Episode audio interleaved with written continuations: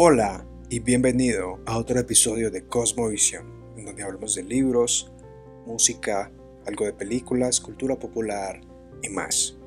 Y continuamos con nuestra reseña, con breves comentarios de el libro 12 reglas para vivir del autor Jordan B. Peterson, un antídoto para el caos. Suscríbete a mi canal, dale me gusta y comparte. Continuamos pues con la regla número 2. La regla anterior vimos párate derecho, párate firme con los hombros hacia atrás, enfrenta el sufrimiento. La regla número 2 nos dice, trátate a ti mismo como si fueras alguien que depende de ti. En esa regla, Jordan Peterson ofrece un ingrediente adicional al antídoto para el caos. De manera introductoria, esta regla puede, puede ilustrarse como alguien que tiene un ser querido enfermo y éste necesita cuidarlo asegurándose que tome la medicina para que pueda sobrevivir. Eso es en esencia esta regla, que tú y yo nos tratemos a nosotros mismos como si fuéramos responsables de nuestra propia supervivencia. Cuando leo este capítulo del libro, resuenan en mi interior las palabras de Dios en el Antiguo Testamento, más explícitamente en el libro de Levítico que dice, amarás a tu prójimo como a ti mismo. Y aunque dar la vida por otros sea algo noble, para poder tratar bien a otros, hemos de comenzar tratándonos bien a nosotros mismos. El autor es conocido por una de sus series de conferencias sobre las historias bíblicas, que se pueden encontrar en YouTube en inglés. En estas conferencias Peterson aborda historias desde la creación, Caín y Abel, Abraham y la potencialidad que hay en el caos, basándose en los primeros versículos del Génesis, donde Dios crea el cielo y la tierra y del caos trae orden al mundo entero. Este capítulo pues evoca esa serie de conferencias con un mensaje que nos dice, el caos que hay en tu vida tiene un potencial para el orden, pero primero debes ceñirte como varón, abro paréntesis para usar una expresión bíblica, enfrentar el sufrimiento, cierro paréntesis, y tratarte a ti mismo como quien dependes de ti.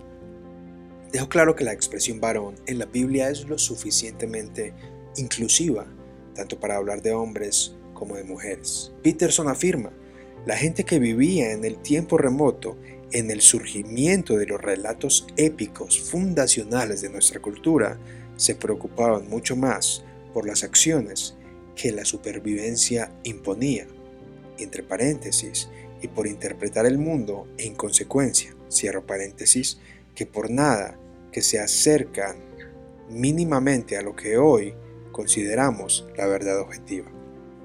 Esta cita de la página 60 es un eco a los primeros capítulos de su primer libro, Mapas de Significado, en el cual discute dos definiciones básicas del mundo. La primera define el mundo como un teatro para la acción o un foro para la acción, tal como lo comprenden las culturas antiguas y que por consiguiente interpretaban como tal sus mitos y leyendas. Y la segunda es la definición del mundo que nos rodea desde la cosmovisión científica pragmática occidental que lo define como un lugar de cosas.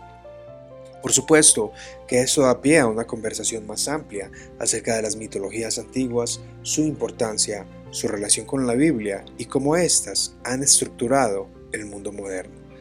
Así las cosas, Peterson se ha hecho famoso por su dicho, antes de tratar de reparar el mundo, ve y organiza tu habitación.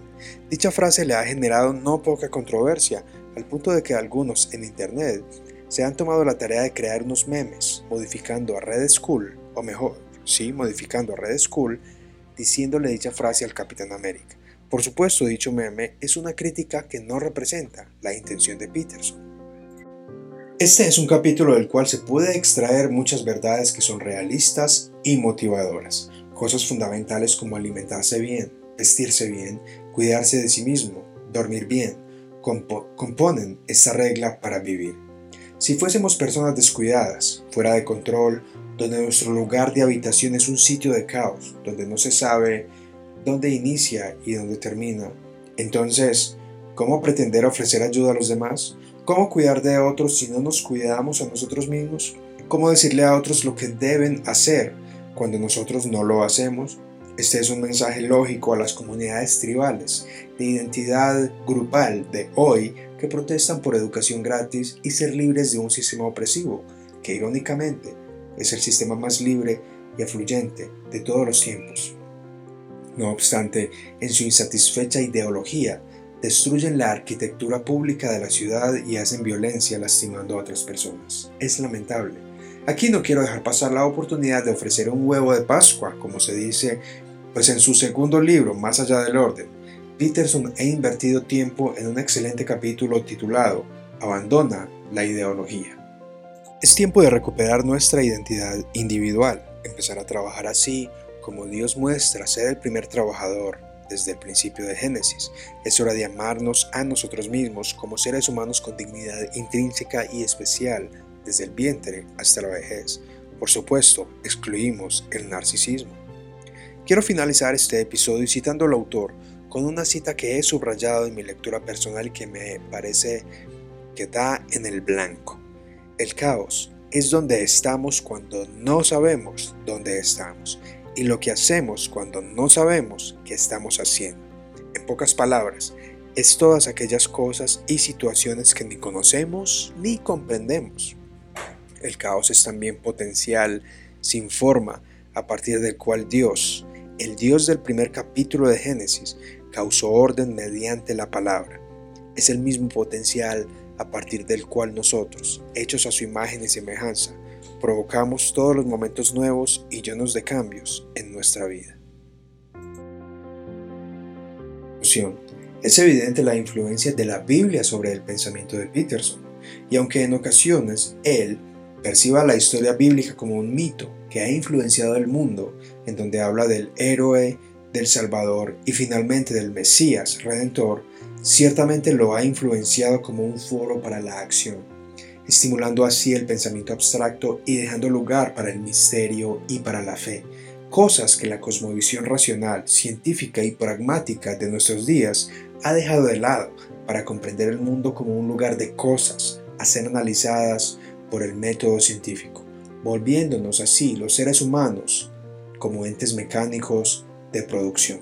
En efecto, el mismo orden también a veces es tiranía, de nuevo evoca el pensamiento de caminar equilibradamente entre la línea del caos y el orden, del yin y el yang. El caos te inmoviliza, te hace impotente y te recuerda tu ingenuidad y tu ignorancia, tu error de dar las cosas por sentado, hace pedazos tu pensamiento de merecimiento. Es como conducir un automóvil en, en un día oscuro, en la noche, y de repente este se apaga sin explicación alguna. Te encuentras solo, sin saber qué hacer, sin comprender la situación y el por qué te pasa esto a ti. Eso es caos. Por otro lado, demasiado orden conlleva a la tiranía. Crear muchas normas hace que sea imposible vivirlas. Muchas veces para conservar el orden queremos ejecutar la tiranía. Así lo han hecho los líderes fascistas. Pero el caos nos da potencialidad. Es la enseñanza de Peterson. Tratarnos a nosotros mismos como si dependiésemos de nosotros es un gran antídoto para nuestro caos mental y personal. Espero que te haya gustado esta breve reseña de la regla número 2 del autor Jordan B. Peterson en su libro 12 reglas para vivir, un antídoto al caos. En el próximo episodio estaremos hablando de la regla número 3. Traba amistad con aquellas personas que quieran lo mejor para ti. No olvides suscribirte a mi canal, dale me gusta, dale comparte, activa la campana para los próximos episodios. Y chao.